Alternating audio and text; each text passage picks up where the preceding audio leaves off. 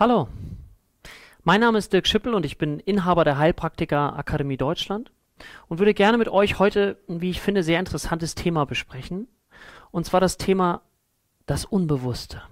Ja, das Unbewusste oder die Kreativität unseres Unbewussten, wie wir sie vielleicht auch für uns ein bisschen besser nutzbar machen können. Und dafür ist es ja wichtig, dass wir erstmal verstehen, was ist das überhaupt, wie funktioniert das. Ähm, und das möchte ich euch in diesen paar Minuten einfach so ganz einfach, natürlich komplex reduziert, versuchen ein bisschen darzustellen. Ich selbst habe ein äh, Selbstcoaching-Instrument ins Leben gerufen, das nennt sich der Ich-Entwickler. Und dieser Ich-Entwickler besteht aus vier Teilen. Und der erste Teil ist die sogenannte Ich-Bewusstheit. Was bedeutet Ich-Bewusstheit? Ich-Bewusstheit bedeutet, dass es wichtig ist, wenn ich mich selber verändern möchte, dass ich erstmal mir darüber bewusst werde, wie ticke ich eigentlich so? Wie läuft das da eigentlich so in mir ab? Und Dazu vielleicht noch eine kleine Zahl. Jeder von uns denkt an einem Tag ungefähr 50.000 Gedanken. 50.000 Gedanken. Der eine mehr, der andere weniger. Aber das Spannende daran ist, dass die Gedanken häufig sehr gleich und sehr ähnlich sind. Also unsere Gedankensoftware, mit der wir den ganzen Tag rumlaufen, ist häufig immer ähnlich. Zum Beispiel, oh, ich kann das nicht, ich schaffe das nicht, ich bin zu alt dafür, ich bin zu jung dafür, ich arbeite im Sauladen, mein Mann ist der Falsche und so weiter und so weiter. Ich nenne das immer liebevoll, das sind unsere negativen Quatschis, die den ganzen Tag auf uns einquatschen. Ja, es gibt auch positive Quatschis, aber die vernachlässige ich jetzt erstmal hier, weil ich auf diesen Teil gerne ein bisschen näher eingehen möchte. Und jeder von euch kann sich ja mal fragen, mit welchen Quatschis laufe ich denn so den ganzen Tag rum? Was quatscht es da in mir? Was sind meine Schlager der Woche, meine Top Ten? Was ist das so?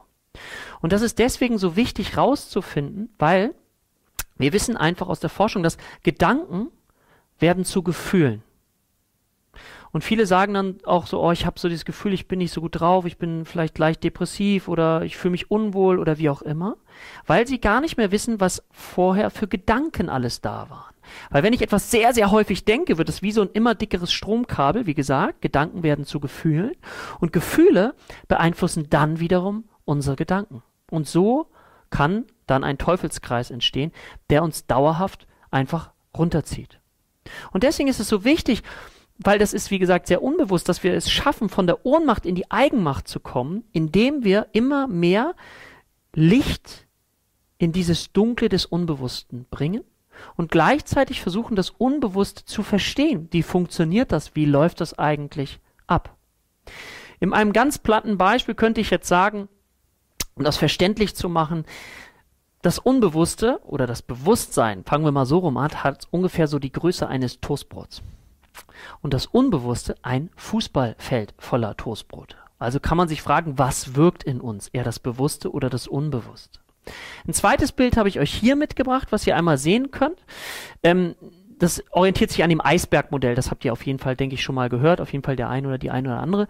Und ihr seht hier sozusagen die Abgrenzung. Hier oben ist das, was uns bewusst ist. Und das hier drunter, der viel größere Teil, also das Fußballfeld, im, um in dem Beispiel von eben zu bleiben, das wirkt natürlich viel, viel stärker in uns. Und um uns dieses Verhältnis ein bisschen noch besser vorstellen zu können, würde ich euch gerne noch in ein Bild mal reinbringen. Vielleicht könnt ihr euch noch mal vorstellen, wie es vielleicht war, wenn ihr früher einen Autoführerschein gemacht habt. Wie war das so in der ersten Stunde. Vielleicht erinnert ihr euch auch noch, wie aufgeregt ihr wart und gleich kommt die erste Fahrstunde und ihr geht zur Fahrschule und dann steigt ihr so das erste Mal in das Auto ein und ihr denkt, wow, das ist auch groß und die Armaturen und was muss ich gleich alles machen und, und dann habt ihr, okay, den Zündschlüssel umdrehen, dabei den linken Fuß auf der Kupplung halten, vorher noch den ersten Gang reintun, ähm, rechtes Fuß auf Gaspedal und Kupplung langsam kommen lassen und so ganz langsam bewegt ihr euch. Aber das lief ja alles sehr bewusst ab. Also ihr habt euch extrem konzentriert. Wie kann es, da habt ihr wahrscheinlich nicht an viele andere Sachen gedacht, gehe ich ganz stark von aus. So, was gibt's nachher zu essen oder so, sondern ihr wart total konzentriert. Und jetzt, wenn ihr mal schaut, und ihr habt das dann irgendwann geschafft, und ich hoffe, ihr habt alle eure Fahrprüfungen dann auch bestanden. Und wie ist es heute, nach vielleicht vielen Jahren, in denen ihr Auto fahrt? Wie ist es heute? Ihr steigt heute in euer Auto ein, vermute ich, äh, startet, macht einfach das läuft sehr unbewusst, oder? Startet, macht Musik an, vielleicht sitzt jemand neben euch, ihr sprecht dabei, manche essen noch dabei oder ihr telefoniert noch dabei, aber dieser bewusste Prozess ist eigentlich wirklich gar nicht mehr vorhanden. Ihr könnt ganz viel machen, das ist doch spannend. Also da ist doch wahnsinnig spannend, wie das Unbewusste in uns wirkt und Möglichkeiten bietet, dass so viele Dinge unbewusst laufen und es einfach funktioniert, während ihr bewusst euch im Gespräch mit jemand anders aufhalten könnt. Ja? Und um das gleich noch ein bisschen deutlicher zu machen, habe ich ein zweites Bild einmal. Die Fragestellung ist ja auch so ein bisschen, was wird in diesem Unbewussten eigentlich abgespeichert? Was ist da so? Was merken wir uns? Aber wir dürfen eigentlich eher die Frage mittlerweile andersrum stellen, was speichern wir eigentlich nicht ab? Weil wir wissen, da wird einfach alles abgespeichert im Unbewussten. Das geht sogar so weit bis in pränatale Prozesse, also vorgeburtliche Prozesse, wie sich Dinge in unseren Zellen tief verankern können. Und damit ihr euch das so ein bisschen vorstellen könnt, ich habe das mit dem Autoführerschein habe ich jetzt mal so als Beispiel gebracht. Da seht ihr so das ist jetzt Autofahren, Führerschein ist so ein Aktenordner. Also ihr seht hier eine ganze Reihe an Aktenordnern. Also das symbolisiert all das, was wir persönlich in unserem Leben alles schon gelernt haben, an Erfahrungen gemacht haben, was sich in uns integriert hat. Ja? Und deswegen habe ich hier auch geschrieben, das ist erledigt. Ja, es ist erledigt. Führerschein braucht ihr nicht neu lernen, Autofahren könnt ihr.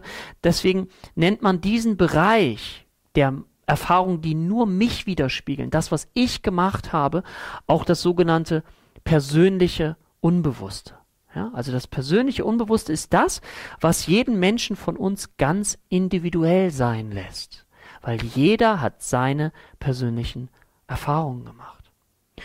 Um nochmal ein bisschen darzustellen, weil auch das Unbewusste möchte bewusst verwaltet werden. Und da ist ja die Frage, wie funktioniert das denn eigentlich? Wie funktioniert das so? Und da habe ich euch auch noch mal ein Bild mitgebracht und zwar des Archivars, ja? Stellt euch doch bitte einmal mal bildlich vor, wie das so ist. Aha, in eurem Unbewusst, da gibt es diese ganzen Akten. Also da hat der Archivar Zugriff drauf und kann euch dann möglicherweise, und dazu komme ich gleich, die Informationen, die ihr braucht, im geeigneten Moment zuspielen, also nach oben auf die Festplatte bringen. Aber vielleicht habt ihr auch schon mal die Erfahrung gemacht, wenn ihr ein Problem lösen wolltet, also da gab es ein Problem und ihr habt abgewälzt, ihr habt gegrübelt und ist, soll ich mich für A entscheiden oder soll ich mich für B entscheiden, wie soll ich vorgehen, was soll ich machen? Und dann seid ihr vielleicht an einer bestimmten Stelle nicht weitergekommen. Ja, ihr seid nicht weitergekommen und an dem Abend hattet ihr auch keine Zeit mehr weiter zu grübeln und ihr seid schlafen gegangen. Und dann wisst ihr vielleicht, dass im Schlaf natürlich das Bewusstsein immer mehr in den Hintergrund rückt und das Unbewusste nach vorne kommt.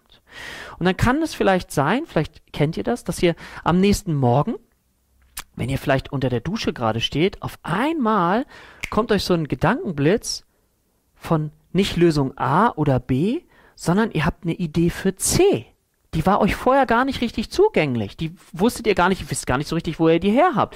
Und wenn ihr C dann macht, dann habt ihr wiederum weitere Möglichkeiten auf F und H zuzugreifen. Also so entsteht eine Art kreativer Prozess, der eben dadurch entstehen kann, dass, wie gesagt, diese ganzen Akten, also wir haben so viel Wissen, wir haben alles Wissen in uns, aber es ist wichtig, dass wir jemanden haben, nämlich den Archivar, der uns die Möglichkeit gibt, das hochzuspielen auf unsere Festplatte.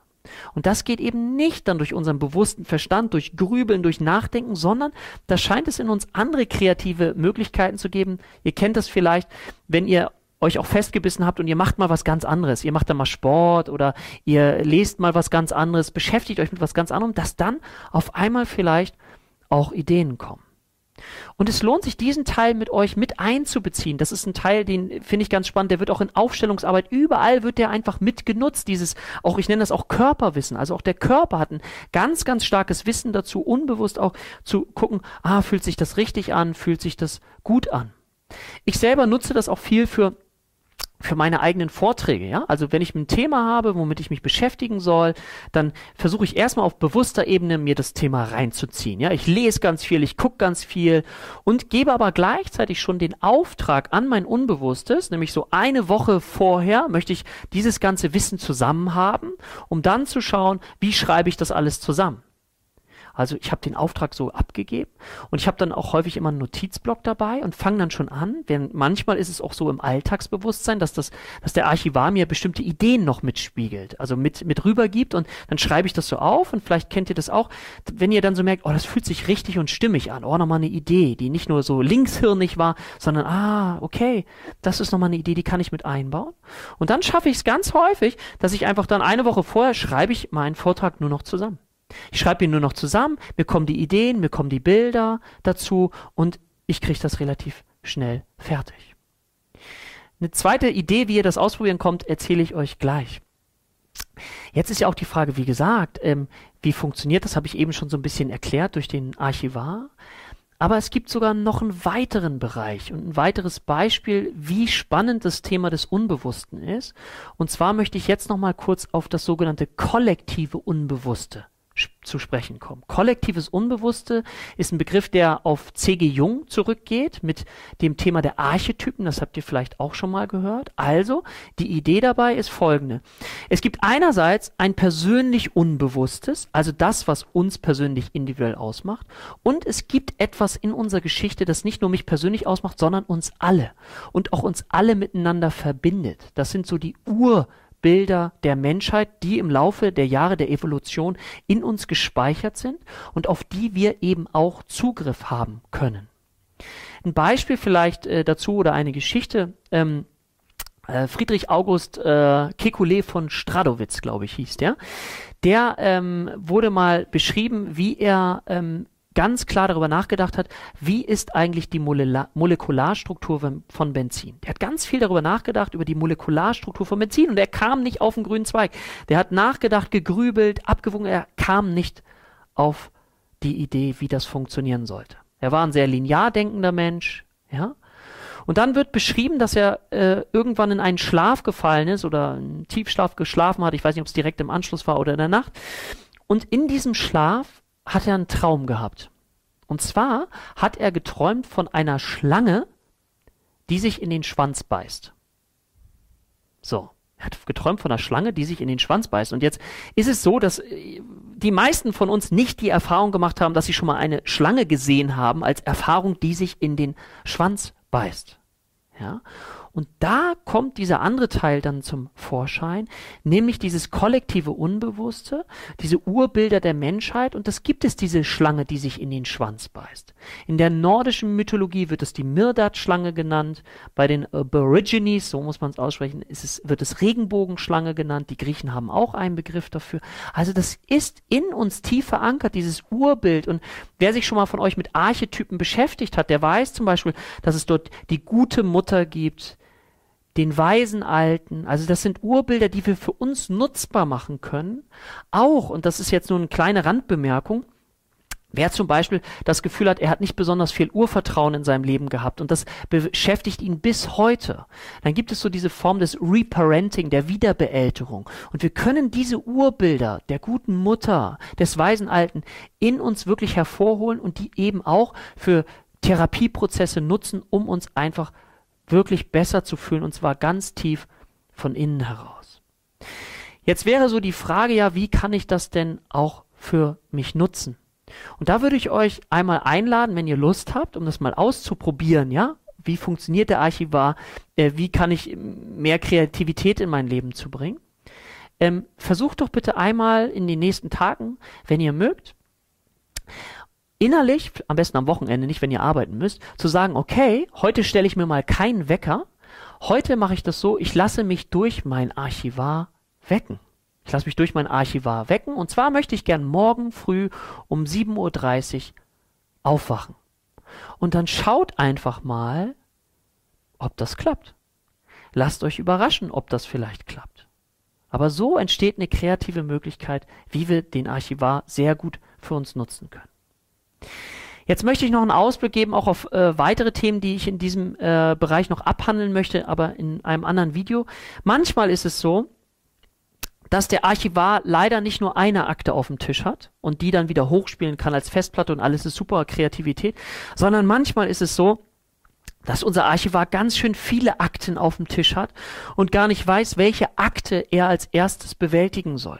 Gerade dann, wenn wir vielleicht bestimmte äh, Empfindungen in uns haben, bestimmte Muster in uns haben, die wir noch nicht bewältigt haben, Themen, die wir haben, an denen wir nicht so richtig vorbeikommen, dann sind natürlich diese kreativen Möglichkeiten des Archivars behindert und er kann uns, wie gesagt, nicht vielleicht das Richtige hochspielen. Ich spreche da so ein bisschen von Altlasten. Altlasten, die uns behindern, in dem freien Fluss zu sein, durchs Leben zu gehen, mit dem Anzapfen des Unbewussten an der richtigen Stelle, mit dem guten Gefühl.